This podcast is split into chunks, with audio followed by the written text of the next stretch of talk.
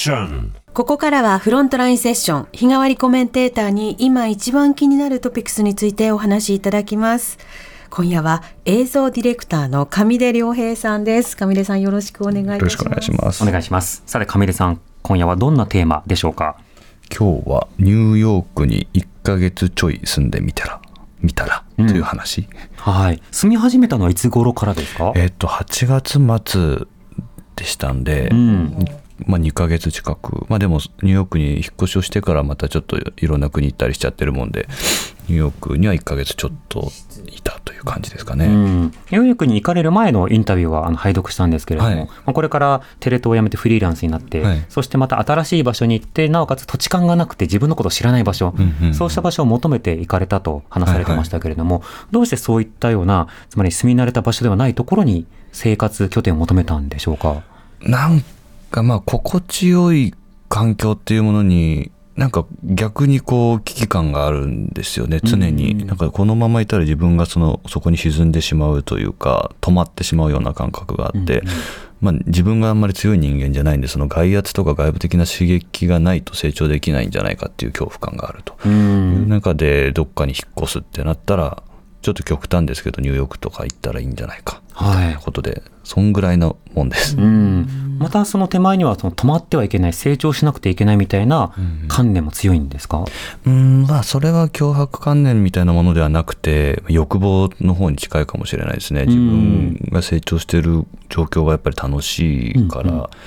そのためにという。手応えが、うん。知りますもんね自分のことを。そうですね、まあ、基本的には旅がもともととにかく好きなもんですから、はい。何登られたりとかはい、その延長ですよね。自分が知らない場所知らない場所にいる自分が楽しいっていう感じです、うん、さんちなみにどこでも眠れるタイプですか？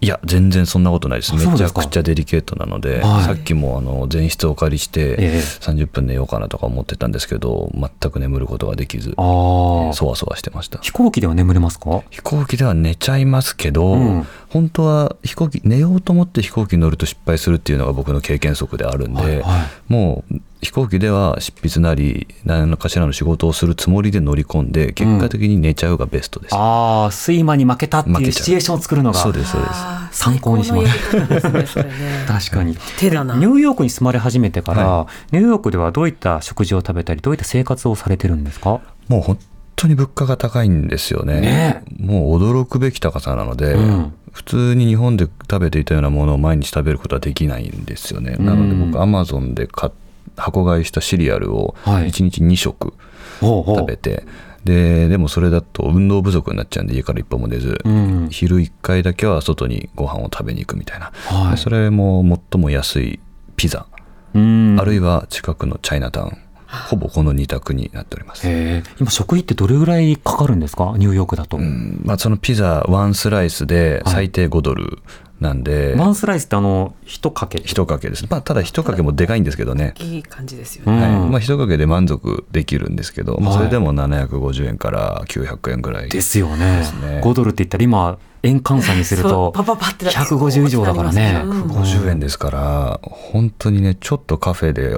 朝ごはん食べようなんて言ったら4000円とかうん。普通にしちゃいますから、うんうん。ちょっとね日本での仕事ばっかり僕してるので、はい。日本円で稼いでニューヨークで暮らすっていうのは最も忌避すべき状況。今はそうですね。今はそうですねなので、ドル建ての仕事を得なくてはいけないっていうそうなんですよ。はい。今映像メディアだとい。それこそ配信プラットフォームなども含めて、はいはい。あと海外のジャーナルなども含めて、あのいろんなところが映像を求めているところあるかと思うんですが、はいはい。そこはどうお感じになりますか？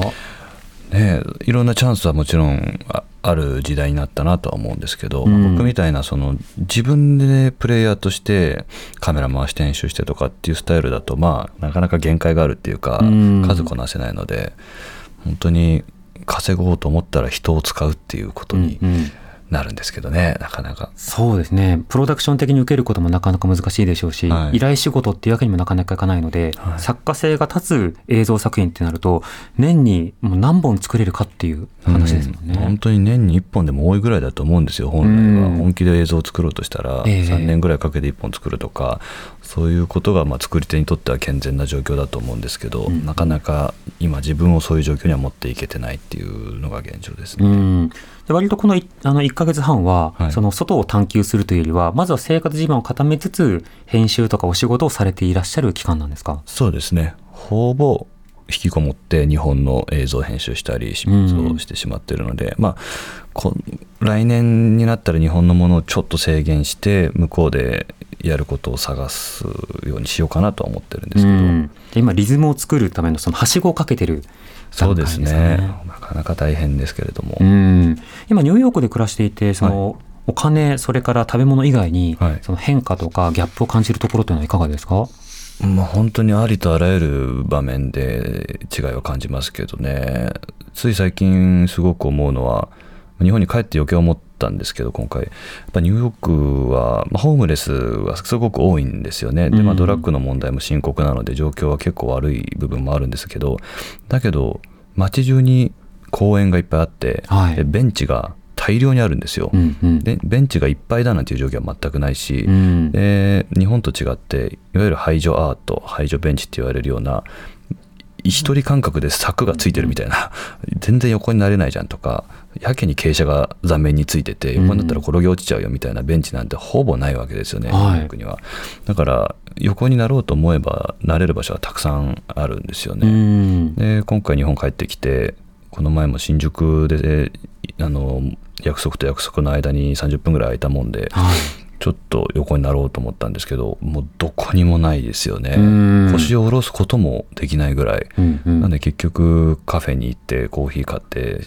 ソファーに座るみたいな、うんうん。お金を払わないと座ることもできないんだっていうことをうん。本当に感じて、ストリートにその金を払わない以外の居場所がなくて、はい。もうあったとしてもそのカフェとか、はい。そうしたようなそのところになんとかお金を使うしかはい。ないじゃないですか。はいニューヨークだとそのとてもまあ資本主義の象徴的な都市としても言われますけれども、はい意外とそののりしろというか間みたいな場所があるということですか？あるように思いましたね、うんまあもちろん格差の問題とか日本より深刻かもしれないですけれども、はい。その辺の考え方は全然違いますよね。うんまあ、排除、まあホ、ホームレスの方をたくさん目にするっていうことはまあ排除されていない状況だと思うんですけど。いるっていうことがね、あの目視できますもんね。はいはい、日本だともうホームレスの方を見る機会自体が減ってますよね、ただ、うん今の日本の経済状況から、ホームレスの方が減るわけがないと僕は勝手に思ってるんですけど、うんうんじゃあどこに行ったんだって言われたら、どっかに押し込められてるっていう状況で、うん、なんか日本を象徴している一個の現象だなと思いましたうね。ん統計上は厚労省的にはあの野宿者の方は減ってるという扱いになってるんですが、はいはいこれは河川や公園などで特定の時間に見回ったタイミングでいらっしゃる場合をカウントしているので、そうですよね。それこそ漫画喫茶とか、うんあるいはその、まあ、いわゆる貧困ビジネスと呼ばれるような、あのとても狭いところにこう住まわされているような方々などは、カウントされないという現象が起きてますからね。来てますようね。んそうなんですよ。すごくそれは思いましたね。うん実際ニューヨークでも映像などは回し始めていらっしゃるんですか？まあちょっとその知人のあの料理集団追いかけてカメラ回したりとかしてますけど、はい。まあでも全然そんなに本格的にっていうことはまだやってないですね。うん、今はあのポッドキャストもこうやって配信されていますけれども、はい。ポッドキャストではね今からご飯をどこどこに食べに行きますっていう、はい。ルポルタージュ形式で、はい。まあ、あるいはダイアリー形式ではい。今ログを取ってますね。これはやられていていかがですか、いや楽ですよね。楽あんな まずカメラ持ち歩くなくていいし、はいカメラいらないし一人で喋って飯食ってるだけでお金もらえるっつってよかったなと思ってますけども。うん今はそのオーディブル、はい。サウンドを通じた、まあ、いろんなルポルタージュっていうものが、はいはい。本当それこそポッドキャストなどに行くと、まあ、BBC とか、まあ、いろんなそのメディアなどが配信したりしていて、はい。そこはニュースだけではなくてドキュメンタリーというのも再注目されている気がするんですが、はいはい。その手応えというのはいかがでしょうか？うーんまあ実はもう一本日本でそのルポルタージュみたいなものを進めてはいるんですけど、うん。公にはしてないんですけどやっぱりまあ可能性を感じながらも難しさも同時に感じてはいますね。うそのんまあ、説明をするっていうことに関してはやっぱりむあの難しいですよね。音声だけだとうんテロップも出せないし、はい。例えば取材先の方に鉛が強かったらどうするんだとか、うんうん。僕でさえ現場で喋ってても何言ってるのかちょっと捉えられないなみたいな時にテレビだったら字幕で、まあ、ちょっとこう標準語的なことを出せますけれどうん。もそれもできない人とか、まあ、いろんな困難さは抱えてはいますけれども じっくり話をしていこうっていうことにおいてはすごく向いてるなと思います。うんまた今、本当に、まあ、例えば YouTuber なども含めて、インディペンデント、あるいは、その自分たちでとりわけ、公にしようという意識がない状況でも、次々とコンテンツが出てくる。で、それこそまあ災害とかいろんな食事風景、まあ、Vlog なども含めて、その日常の中のものが挙げられるということはとても多いと思うんですね。はいはいそうしたものとのこの差別化というか、そのプロとなっていくのに、どういったところに力を注ぐか、ここはどうお感じに今なってますか？うんまあ技術的な部分ももちろん音楽をどうするとかテンポをどうするとかもありますけどそれよりやっぱり僕ら大きくはストーリーテリングのプロフェッショナルとしてどういうふうにおお客さんの興味をまず引っ張ってどういうふうに持続していってどういう物語を紡いでいくかっていうことに関してはこだわってやっていこうと思ってます、まあそれしかできないとも言えますから僕なんかそれこそジャーナリストではないので、まあ、いわゆるテレビ東京でバラエティをやっていたはい。姿勢の人々の物語を紡ぎに紡いで40分みたいな世界でやってきたのでそういう意味ではストーリーテリングのスキルだけはあるのでそこが重要かなとは思ってますね。うん今はそのニュース側から見るとそのストーリーテリングってやっぱりすごく問われるタイミングだと思うんですよね。それこそ先ほど触れていただいたイスラエルとガザの話はそれぞれのストーリーを映像で強化してその語るということが SNS 上などでこうやりがちになると。それがどちらのストーリーテリングなのかというと仲間だよねっていうストーリーテリングよりは敵を倒せっていう方向でストーリーがこう強化される。一方でその食事を共にするとか、ああ見えて同じもの食べてるよとか、あの、ああいった人何暮らしてるのかなっていう想像力を向けていくっていうストーリーテリングと、どこに向けるのかで相当変わってくると思うんですけど、はい。あの、こういったようなその問題などについては上出さん普段どういうふうに意識されながら編集などされてますか、いや本当におっしゃる通りでやっぱりストーリーっていうものはものすごく強力なんですよね。うんいかようにも利用できてしまってもちろんプロパガンダ的にも十分使えますし銅を煽る道具としてもものすごく有効なのでそういう意味で物語を紡ぐっていう時に、まあ、その物語から取りこぼされる事象っていうのがものすごく大きいのが、まあ、あの物語の原理ですよね。うんそのいろんなものを排除することでストーリーに一本筋を持たせるっていうのがストーリーテリングなので、はいそこはものすごく注意深くやりたいと思っていますね。うんそこで伝えるべきものは何なのかっていう時に僕はまあそのジャーナリストじゃないって何度も言ってますけど真実がどこにあるかとかっていうことを突き詰める能力が僕にはないのでどちらかというとその淡いの部分というか不確かだ世の中がいかに不確かかっていうことその線引きやラベリングによる思考停止がいかに危険かっていうことを伝えるためにストーリーを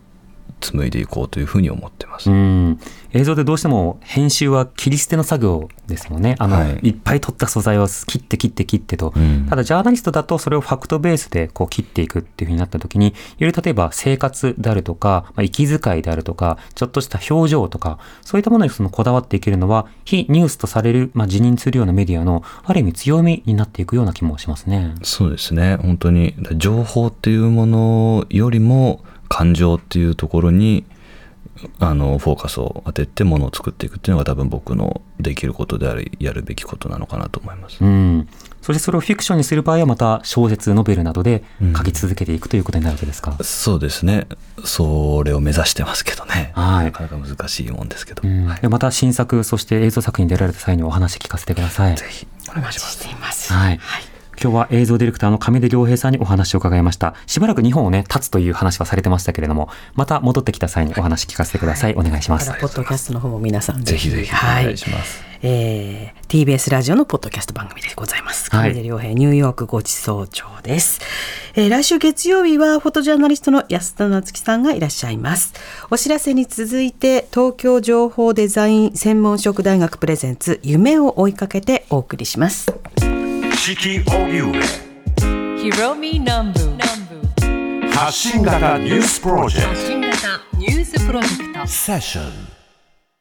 TBS ワシントン支局の樫本照之と涌井文明です。ポッドキャスト番組「週刊アメリカ大統領選2024」では大統領選の最新の情勢やニュースを深掘り。